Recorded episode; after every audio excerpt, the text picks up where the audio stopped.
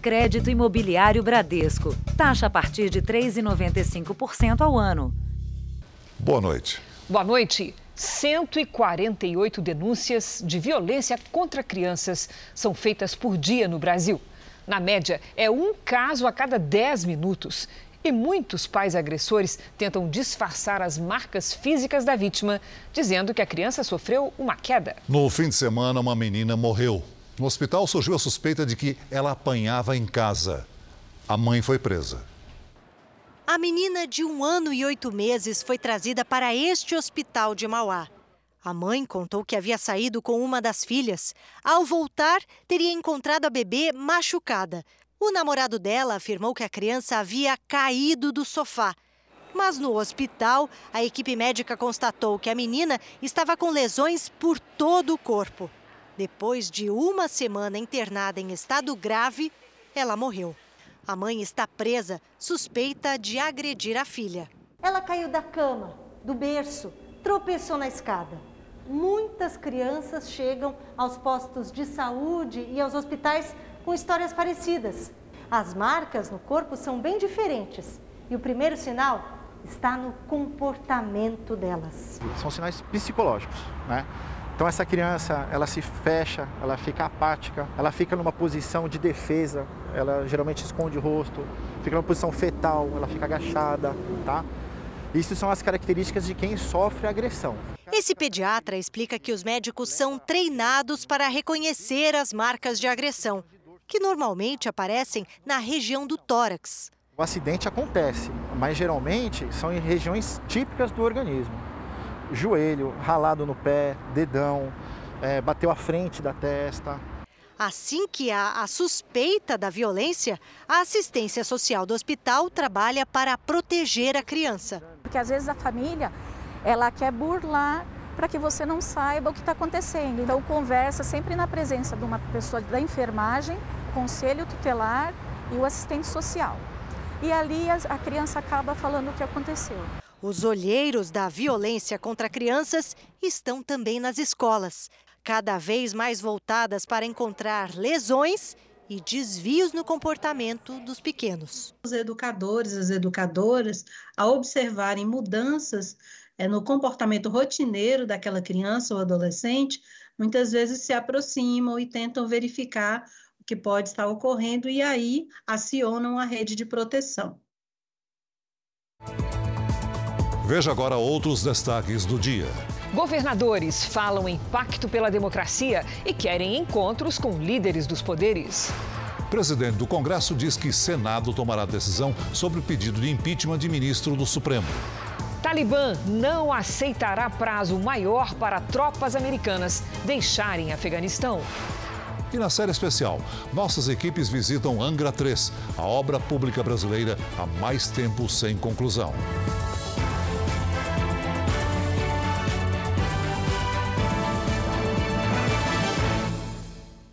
Oferecimento Next, o banco digital que faz acontecer.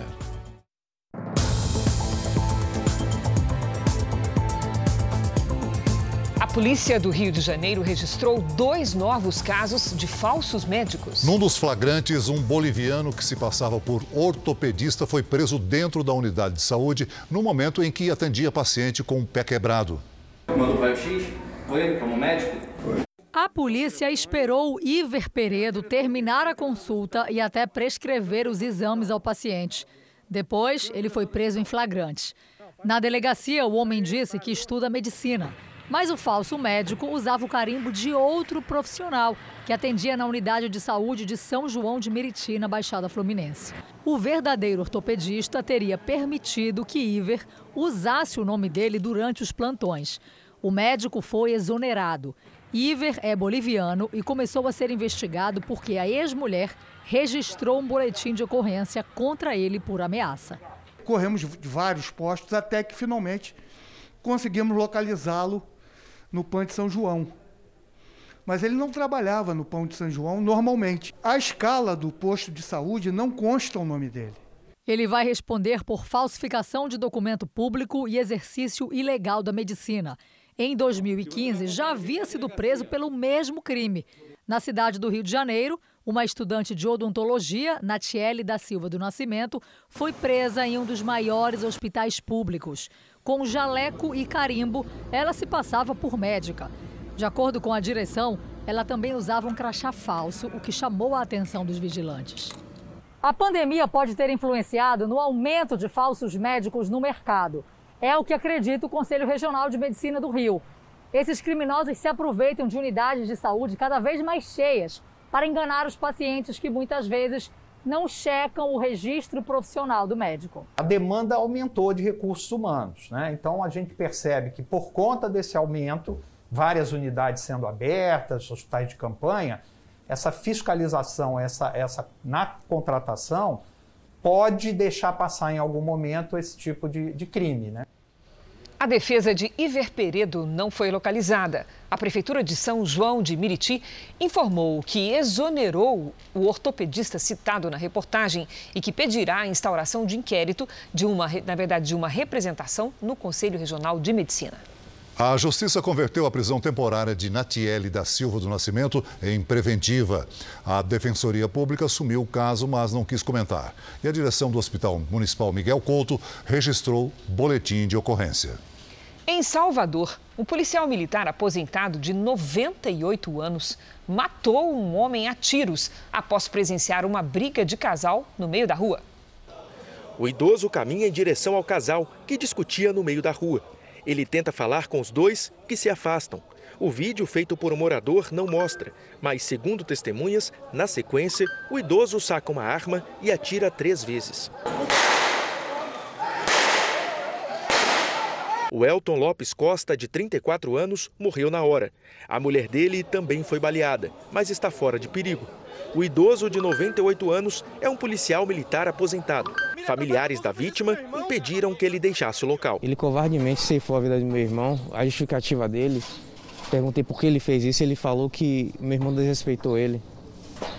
Quer dizer, a vida do meu irmão não vale nada. O crime aconteceu na região do Centro Histórico de Salvador e gerou revolta. Manifestantes fecharam a rua e picharam a casa do suspeito. O idoso foi levado para a delegacia, ouvido e liberado. Ele alegou legítima defesa, mas ainda pode ser indiciado por homicídio e tentativa de homicídio. A arma dele, um revólver calibre 32, foi apreendida. Segundo a Polícia Civil, ele tinha autorização para portar a arma. Esse advogado criminalista diz que não há limite de idade para manter o porte de arma. A renovação é feita a cada cinco anos pela Polícia Federal. Ele precisa é, manter alguns requisitos básicos, bem como não responder a inquérito policial, a ação penal.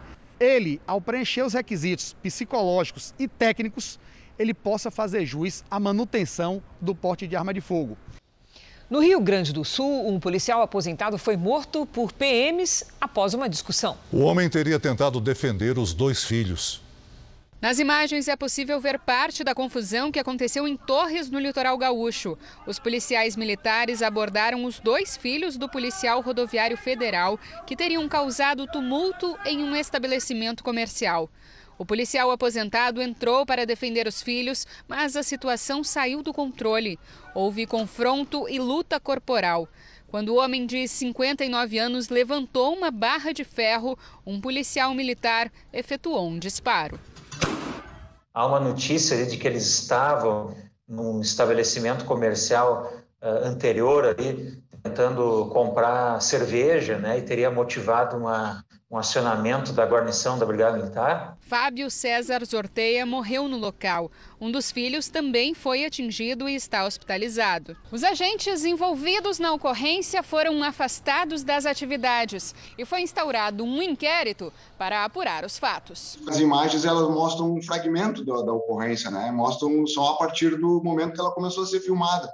Então a gente não sabe o que aconteceu antes dessas filmagens aí que estão sendo mostradas, né? Isso daí é o inquérito policial militar que vai, vai buscar. Os filhos do policial federal vão responder por resistência, desobediência e tentativa de homicídio contra os policiais.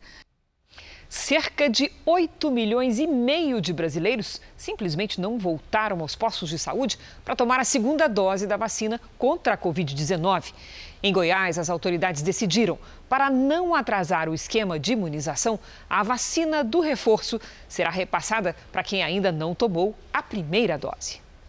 Luana recebeu hoje a segunda dose da vacina contra a Covid-19 e não entende por que tem gente que não volta para tomar o reforço. Nós estamos falando de vidas, né? nós estamos falando de cuidar do outro, além de si próprio. No Brasil, pelo menos 8 milhões e meio de pessoas não voltaram para tomar a segunda dose da vacina. No ranking dos estados com pessoas em atraso, São Paulo aparece em primeiro lugar com 1 milhão 690 mil. Em seguida, o Rio de Janeiro com 1 milhão e 60 mil e Minas Gerais com 1 milhão e 20 mil.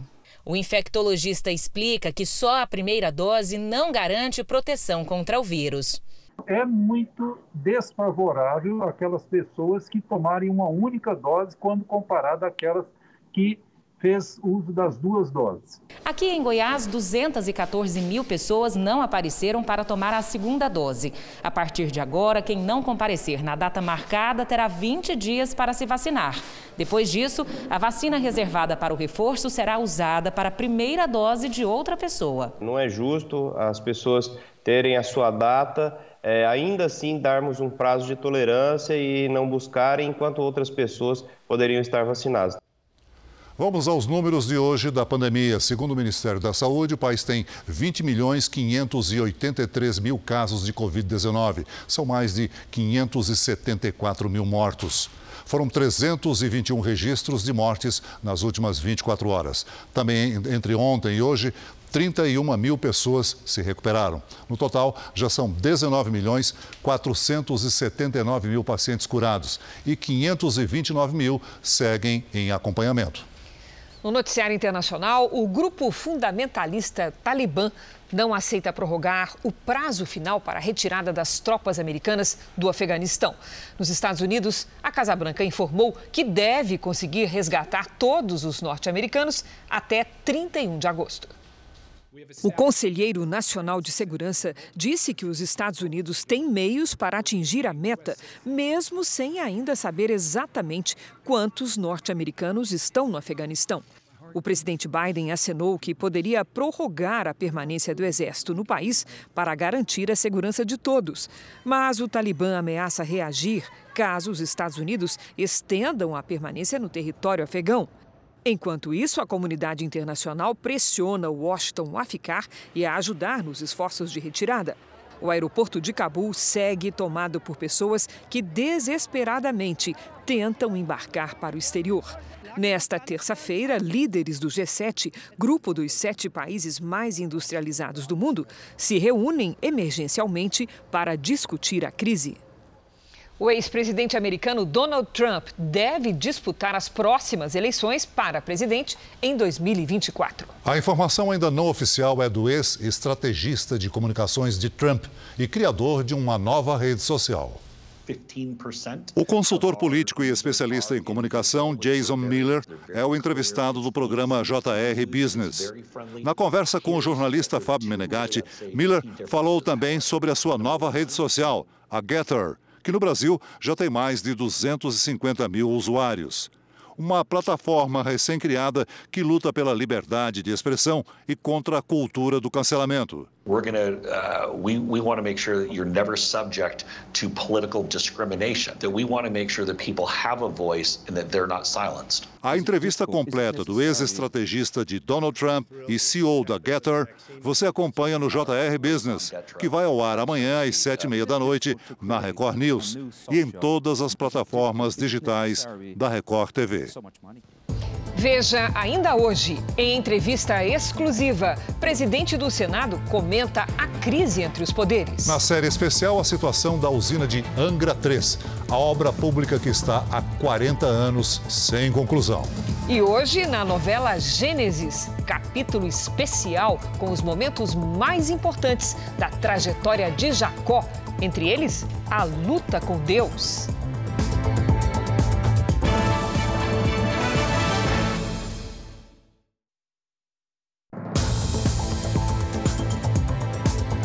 Presidente do Senado, Rodrigo Pacheco, esteve hoje em São Paulo.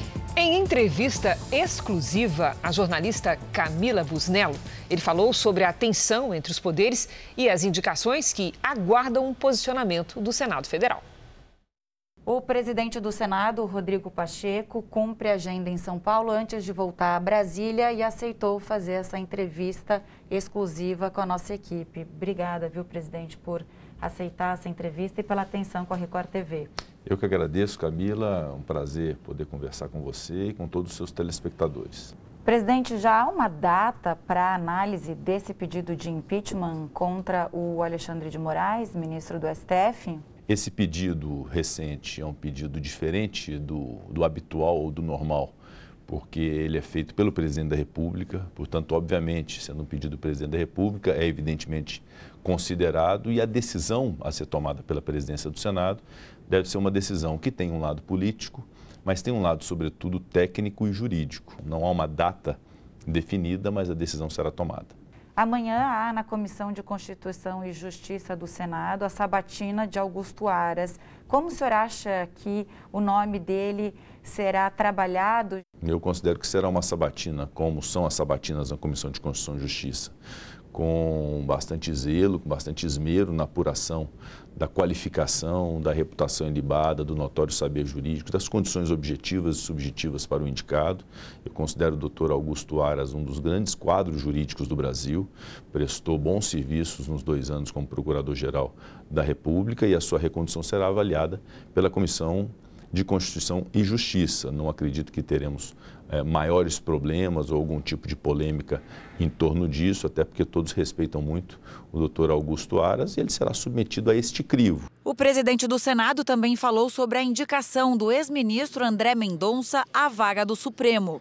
A indicação do ministro André Mendonça, assim como a indicação do doutor Augusto Aras à recondução na Procuradoria-Geral da República, foi encaminhada à Comissão de Constituição e Justiça do Senado. Eu fiz a leitura de ambas as mensagens, que chegaram mesmo, no mesmo dia no Senado, encaminhadas à CCJ no mesmo dia, e nesse momento a critério da Comissão de Constituição e Justiça do Senado Federal, que tem a sua autonomia, que tem o seu momento para apreciação dessas e outras indicações. Portanto, vamos aguardar a posição do presidente da Comissão de Constituição e Justiça, senador Davi Alcolumbre, e não vamos fazer desse episódio mais um ingrediente para a crise.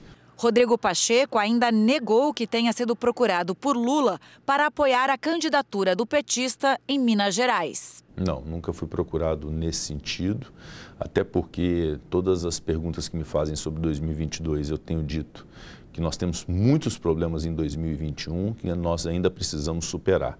E discutir política partidária, discutir eleições, posições políticas de 2022, eu acho que é um tanto precoce no Brasil que nós vivemos hoje, com desemprego, com inflação, com alta de juros, com essa instabilidade institucional. Acho que não é recomendável discutir política eleitoral de 2022 nesse instante. Outros trechos da entrevista com o presidente do Senado, Rodrigo Pacheco, você confere na Record News a partir das 21 horas. Um estudo feito pela Proteste indica que 81% dos endividados no Brasil consideram o cartão de crédito o maior responsável pelo descontrole financeiro. Está conosco a Patrícia Lages. Patrícia, o problema não está exatamente no cartão, está em não saber usá-lo, não é mesmo? Verdade, Cris. Boa noite para você, para o Celso, boa noite para você de casa. O cartão é apenas um meio de pagamento, mas ele não tem sido muito bem utilizado, não.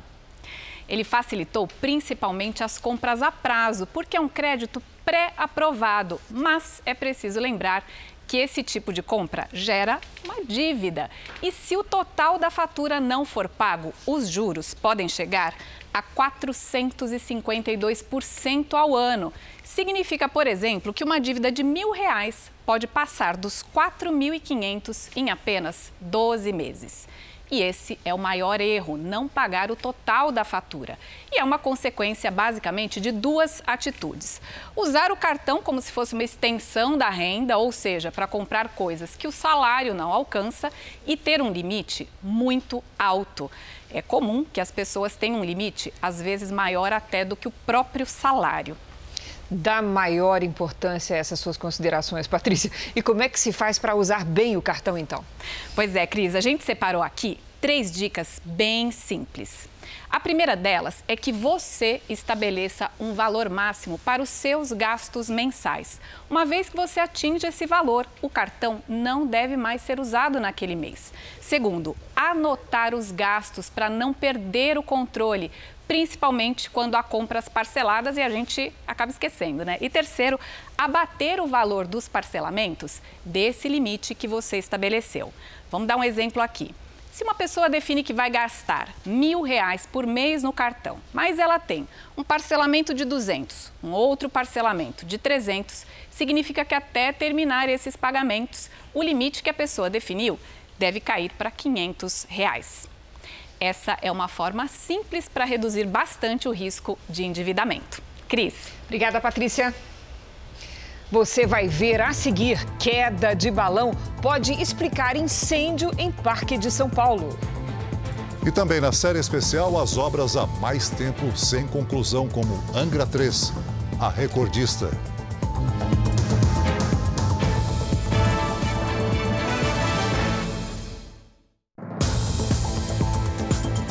O incêndio que começou no domingo consumiu mais de 30% do Parque Estadual do Juqueri, na região metropolitana de São Paulo. A suspeita é que ele tenha sido provocado pela queda de um balão. A visão não alcançava longe, mas não precisava andar muito para chegar perto do perigo. E o vento faz com que o fogo se espalhe ainda com mais facilidade. Olha a situação que está desse lado nosso aqui, bem próximo à estrada. As chamas já tinham consumido parte do morro e agora ficaram ainda mais intensas. A fumaça já cobre praticamente todo esse local. 150 bombeiros trabalharam no combate às chamas no Parque do Juqueri, que fica entre as cidades de Franco da Rocha e Caieiras, na região metropolitana de São Paulo. O parque ele não tem uma acessibilidade para viaturas. E a geografia do parque não nos ajuda de forma substancial a acessar os pontos que acabam sendo trocados a todo momento. As equipes usaram abafadores, mas também tiveram ajuda do alto. Helicópteros buscavam água em lagos e rios da região para conter as chamas. Foram mais de 100 lançamentos. Voluntários se juntaram aos bombeiros para apagar o fogo e ajudar os animais. Chamando aí pessoal, tentando ajudar no máximo que pode. Acredita-se que um balão tenha começado o incêndio, mas os bombeiros ainda vão aguardar o resultado da perícia. As chamas foram controladas e agora os bombeiros convocam veterinários para o socorro de animais feridos. Eles estão fazendo rondas pelo parque e aí estão trazendo esses animais para o tratamento. Eles ficam até uh, o encerramento das operações. Uma pesquisa numa das maiores comunidades do Rio de Janeiro revelou que a violência tem atingido a saúde mental das pessoas. Já vivi momentos assim, com, diagnosticado com crise de ansiedade, depressão, tive sintomas de depressão profunda.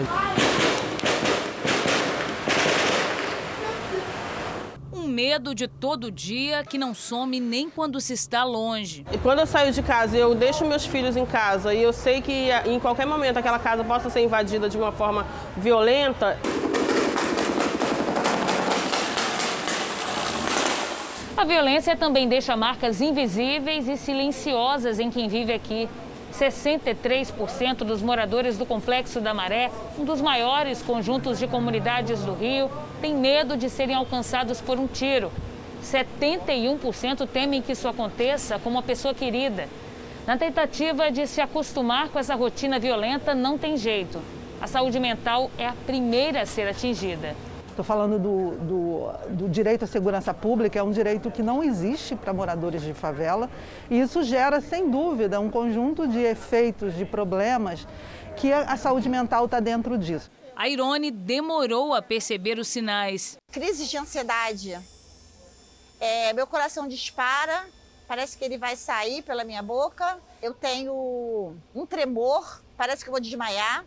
Ela só procurou atendimento quando teve um aneurisma, que, segundo os médicos, foi provocado por estresse pós-traumático, depois que o filho ficou paraplégico ao ser atingido por um tiro de fuzil. Ele saiu para assistir o jogo do Flamengo com um amigo dele. Eles são abordados e revistados e de 12 a 15 minutos o carro é alvejado. O preconceito e a falta de acesso a profissionais capacitados nas unidades de saúde das comunidades tornam a cura dessas doenças ainda mais difícil.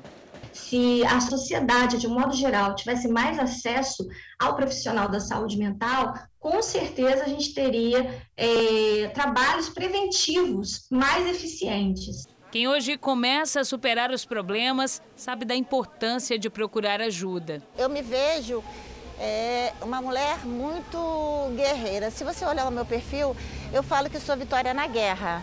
Vitória na Guerra por quê? Porque não é qualquer um que se assume, que admite que está doente. O presidente Bolsonaro voltou a criticar o ministro do Supremo, Alexandre de Moraes, pela prisão de aliados que atacaram a principal corte judicial do país. O ministro da Casa Civil, Ciro Nogueira, tem atuado nos bastidores para tentar amenizar a crise. Hoje fez duas longas reuniões com o presidente. Em entrevista a uma rádio, Bolsonaro falou das últimas decisões do ministro Alexandre de Moraes. Críticas, todos nós sofremos. Mas um ministro do Supremo Tribunal Federal mandar prender, isso não é justo. A crítica, por pior que seja, você tem que tolerar. Você não pode prender um deputado federal. E foi preso há pouco tempo um deputado federal e continua preso até hoje em prisão domiciliar. A mesma coisa um jornalista, né? ele é jornalista e é blogueiro, também continua em prisão disciplinar até hoje. Temos agora um presidente de partido. A gente não pode aceitar passivamente isso, dizendo, ah, não é comigo vai bater na tua porta. Outro tema delicado e que coloca o Senado em rota de colisão com o governo é a indicação de André Mendonça para uma vaga no Supremo Tribunal Federal. Na semana passada, Rodrigo Pacheco, presidente do Senado, encaminhou a indicação para análise da Comissão de Constituição e Justiça.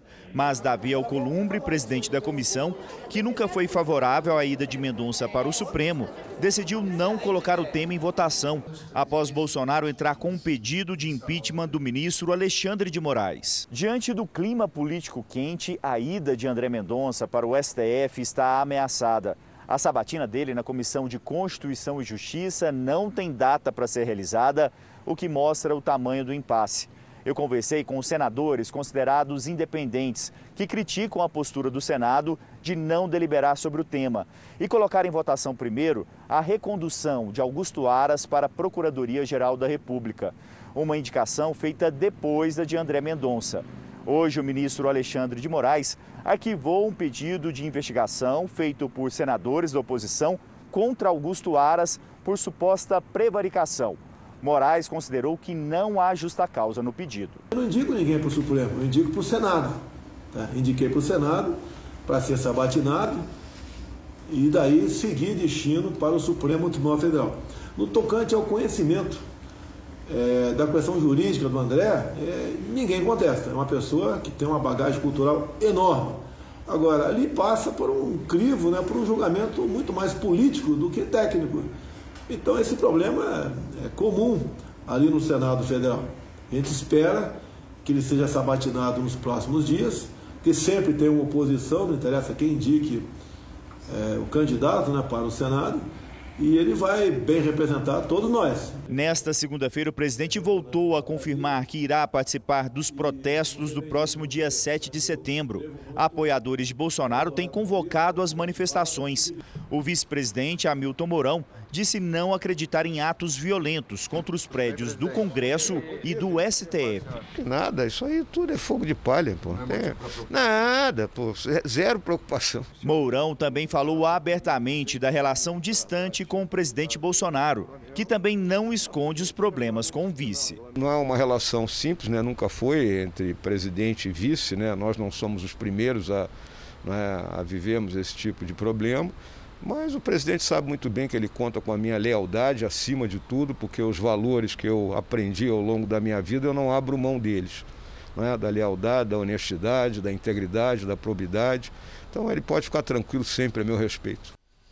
25 governadores brasileiros se reuniram hoje e firmaram uma espécie de pacto pela democracia. Ao final da reunião, decidiram pedir um encontro com o presidente Bolsonaro.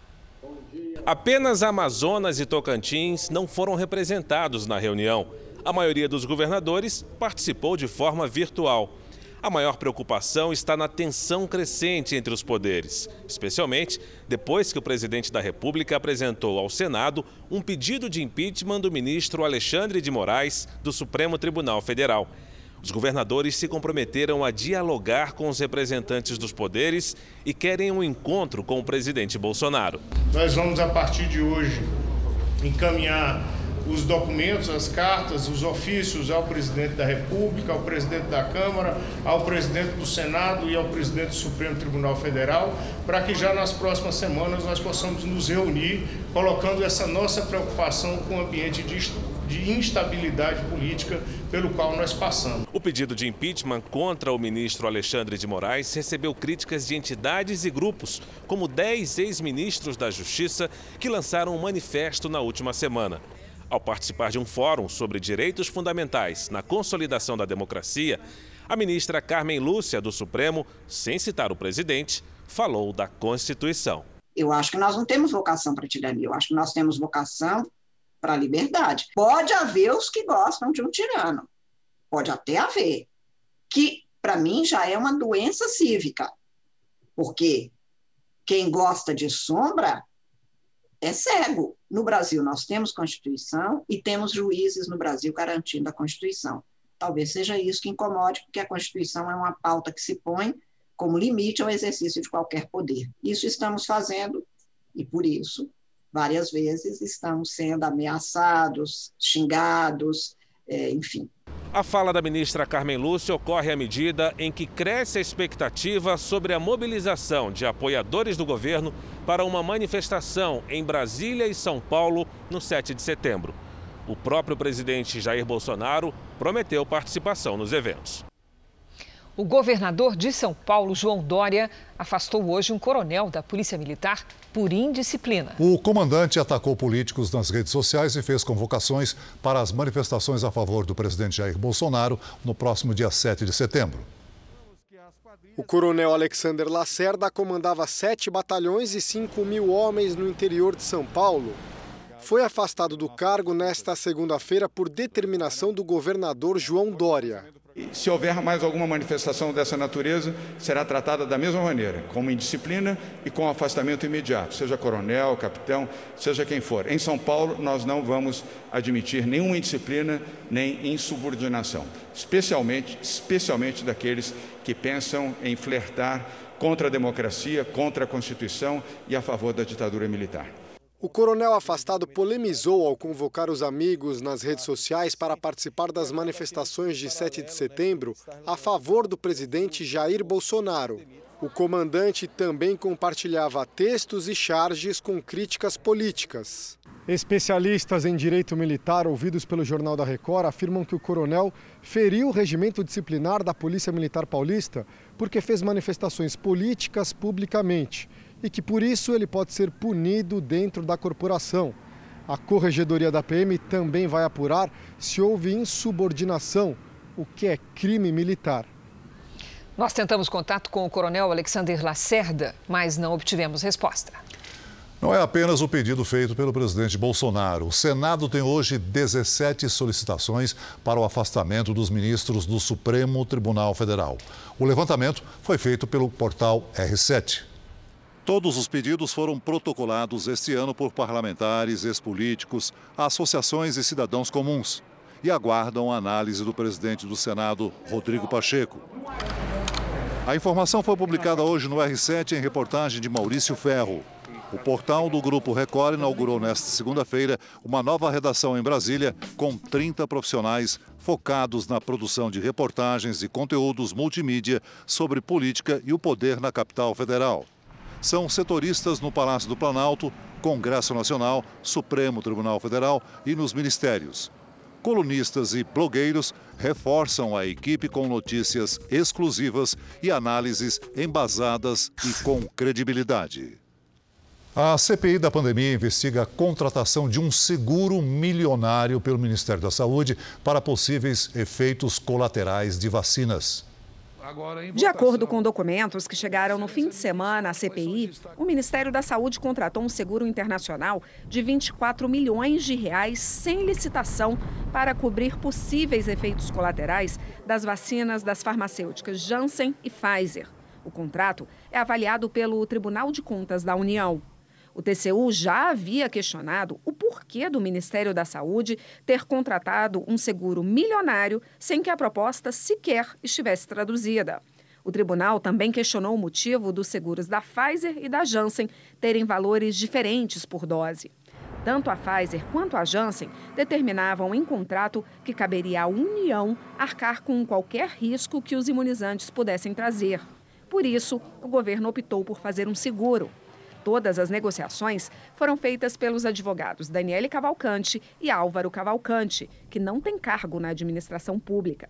O casal é sócio da DMGA Consulting, uma empresa de consultoria que fica no Rio de Janeiro. Os dois teriam sido indicados para a função de negociar o seguro por Zoser Hardman de Araújo, que era consultor jurídico do Ministério da Saúde. Esse documento, escrito em inglês e assinado pelo então secretário executivo do Ministério da Saúde, Elcio Franco autoriza Daniele a representar a pasta nas negociações. As tratativas são feitas pelo casal, usando o e-mail da empresa deles. Mas, segundo o que consta deste documento, Daniele declara que iria prestar todos os serviços na qualidade de colaboradora do Ministério, abrindo mão de receber salário. O TCU também questionou a falta de processo de escolha de Daniele para representar o Ministério da Saúde. A CPI tentou quebrar o sigilo do advogado Zoser Hardman, mas o pedido foi barrado no Supremo. Ele alegou que não estava sendo investigado pela comissão. O contrato foi assinado pelo então diretor de logística do Ministério da Saúde, Roberto Ferreira Dias. A consultoria DMGA disse que Daniele Cavalcante não liderou nenhuma tratativa, que foi nomeada consultora do Ministério da Saúde por ter 26 anos de experiência, mas que a contratação foi liderada pelos gestores do Ministério. A consultora só teria usado o e-mail da empresa em razão da urgência da situação. Ainda não recebemos o retorno do Ministério da Saúde.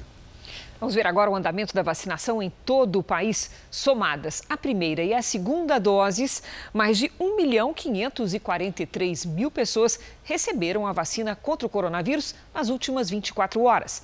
Hoje, o Brasil tem mais de 123 milhões 923 mil vacinados com a primeira dose. E 26,35% da população, isto é, 55 milhões 793 mil brasileiros, completaram a imunização com as duas doses.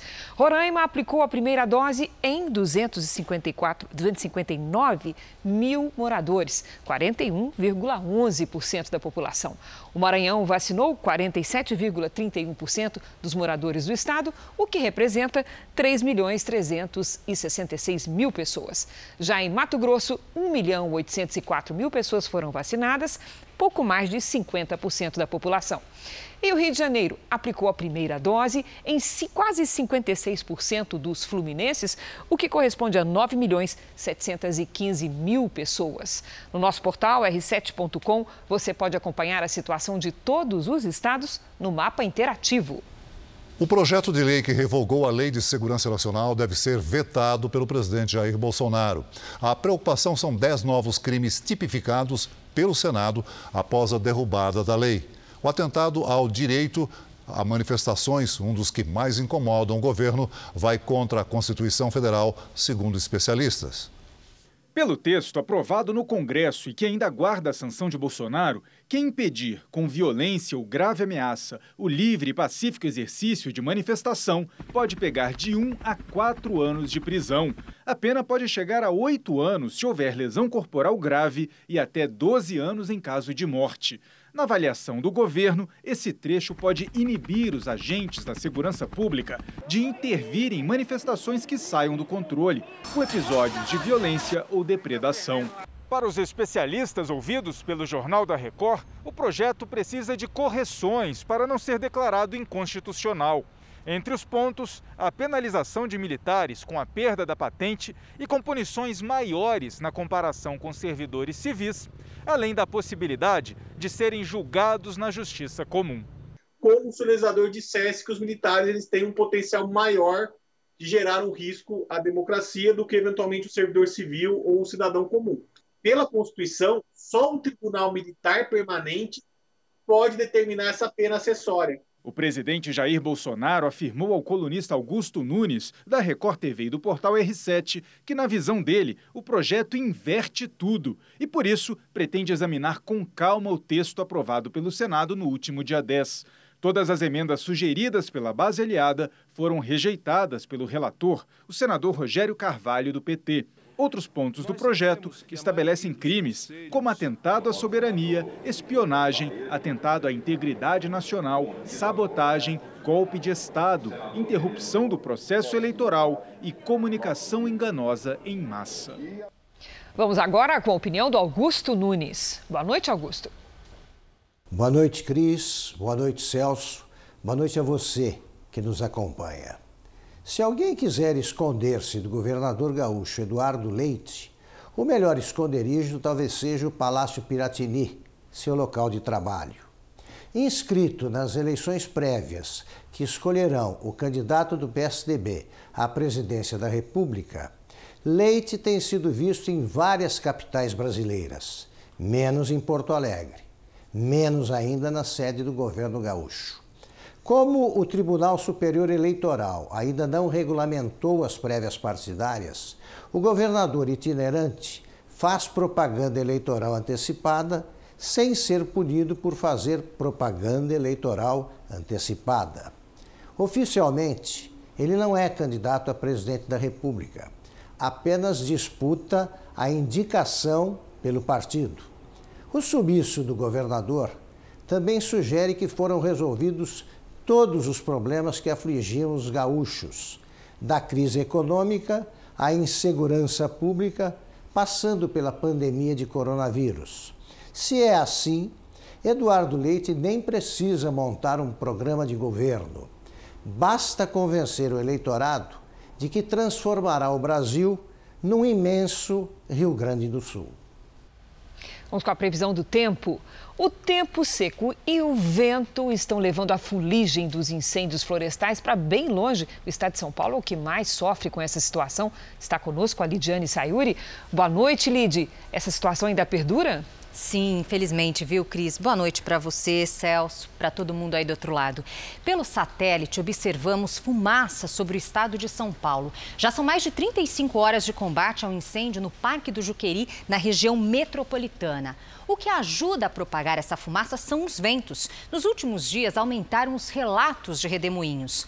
Nas imagens que vamos ver agora, moradores de Tumbiara, no sul de Goiás, foram surpreendidos. É um fenômeno comum no inverno e acontece quando o solo e a corrente de vento estão muito quentes. Nesta terça-feira, outras cidades do sudeste, do centro-oeste e do sul do Brasil podem receber fumaça e fuligem vindas também das queimadas da região norte. Com a baixa umidade do ar, os poluentes das queimadas ficam ainda mais concentrados no ar. Dia quente seco em toda a área clara aqui do mapa. No sul, uma frente fria se forma e mantém o risco de temporais com chance de granizo e rajadas de até 80 km por hora no estado gaúcho. No norte e no litoral do Nordeste, chuva passageira e a qualquer hora. Em Porto Alegre, máxima de 20 graus. No Rio de Janeiro, faz até 34. Em Brasília, 32 e 31 em São Luís.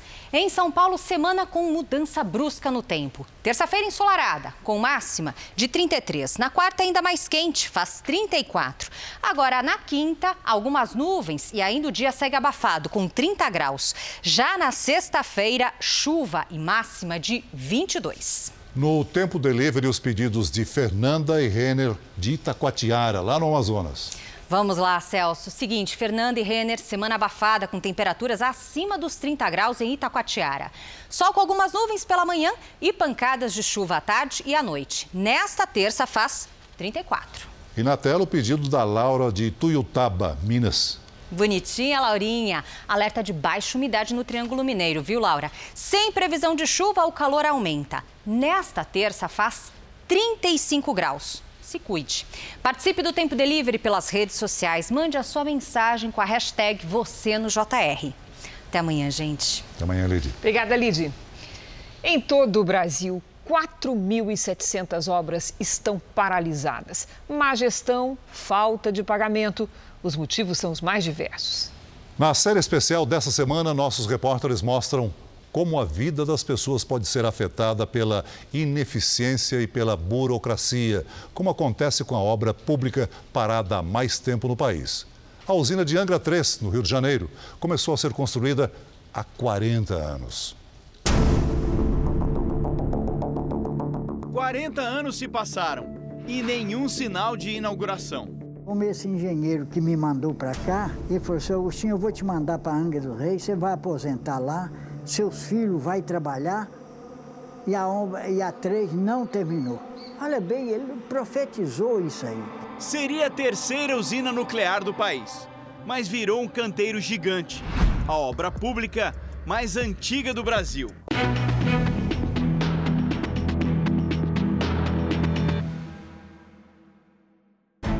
1981, um ano marcante. Brasil corria para acelerar o programa nuclear na cidade de Angra dos Reis. As obras de Angra 1 e Angra 2 avançavam, mas Angra 3 ficou no meio do caminho.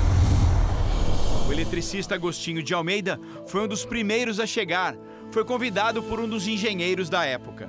Você, como é, é a parte elétrica, eu vou precisar porque está na fundação as bombas funcionando dia e noite lá para baixar a água e tem que ter esse, é, eletricista lá. E você um, queimou o motor, você já faz esse motor lá.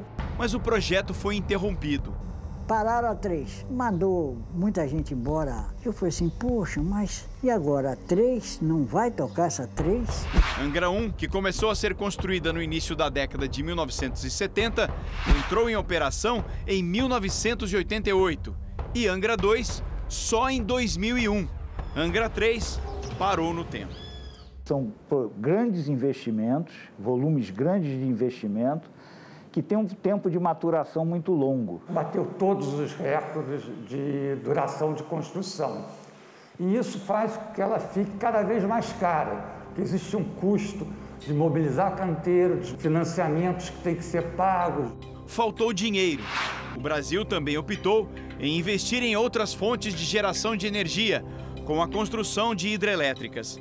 Sem falar nos casos de corrupção investigados na Operação Lava Jato. Segundo o relatório do Tribunal de Contas da União, é a obra estatal mais antiga que não foi concluída. Consumiu até 2015 mais de 7 bilhões de reais.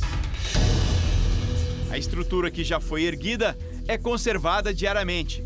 Operários se revezam para cuidar da obra. Ele está passando um produto químico em barras de aço que estão expostas aqui no prédio do reator principal. Aqui na frente, esse outro operário está limpando essas esferas que dão para o interior do reator. Por que, que essa limpeza é tão fundamental, ainda muito distante da conclusão da obra? Bem, isso é fundamental porque tem que estar perfeitamente estanque, não pode ter um mínimo de vazamento, porque poderia ocasionar liberação de eventual radiação para o meio externo. É um lugar silencioso, no lugar de máquinas, pincéis e tinta. E preservar todo esse investimento sai caro. Tem custado ao longo dos anos ordem de 100 milhões de reais por ano. 67% da obra está pronta. Aqui fica o coração de uma usina nuclear. Esse prédio foi construído entre 2010 e 2015. De lá para cá, tudo parou. Mas ainda tem muito serviço pela frente são pelo menos mais dois anos de obras civis assim que o projeto foi efetivamente retomado. Agora, o detalhe é que o reator que vai ficar aqui dentro e vai gerar energia já está no Brasil. Chegou em 1985. Quando entrar em operação, esse reator será capaz de gerar energia suficiente para abastecer as cidades de Brasília e Belo Horizonte por um ano. Angra 3 vai gerar energia equivalente a metade do consumo do estado do Rio de Janeiro. Pelos corredores do enorme canteiro, guindastes gigantes adormecem.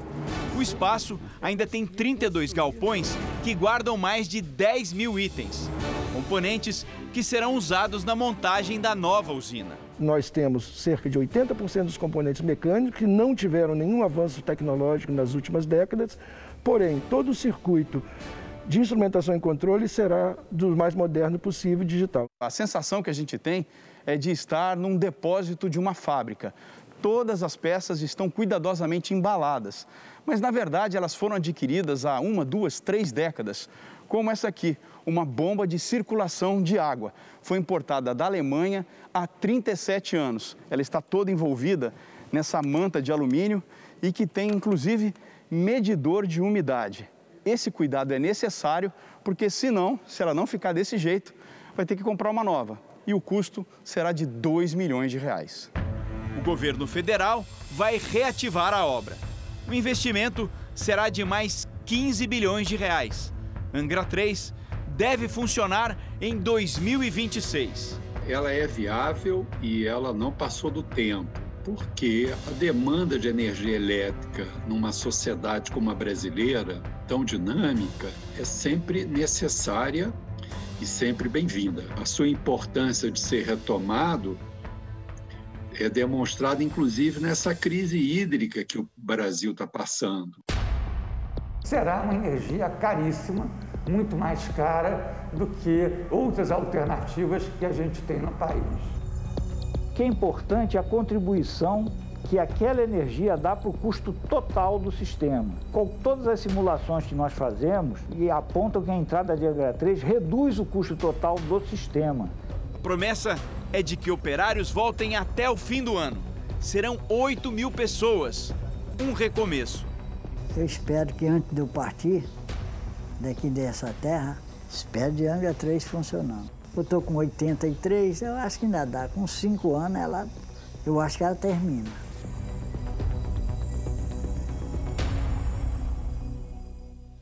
O Jornal da Record termina aqui. E à meia-noite e meia tem mais Jornal da Record. Você fica agora com um capítulo especial da novela Gênesis, com os momentos mais emocionantes da trajetória de Jacó. Um deles é a luta com Deus.